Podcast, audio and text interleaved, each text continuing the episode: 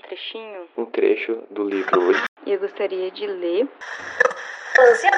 o livro do projeto de leitura do Instituto Federal de Santa Catarina. Nas entrelinhas. Hoje eu quero compartilhar com vocês um poema da poetisa Sara Sintik. Ele chama Memórias Anotadas num Diário de Infância. Hoje, uma mulher molhou os pés no riacho.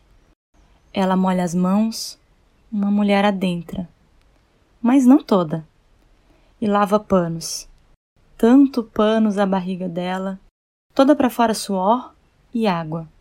E a barriga dela, a roupa toda molhada, as mãos ficando de outra forma, a pele engraçada, enrugada, engraçada. Um peixe lhe morde os pés, e outro e outro beliscam. Não sei o nome dos peixes, mas sei. A mulher ri.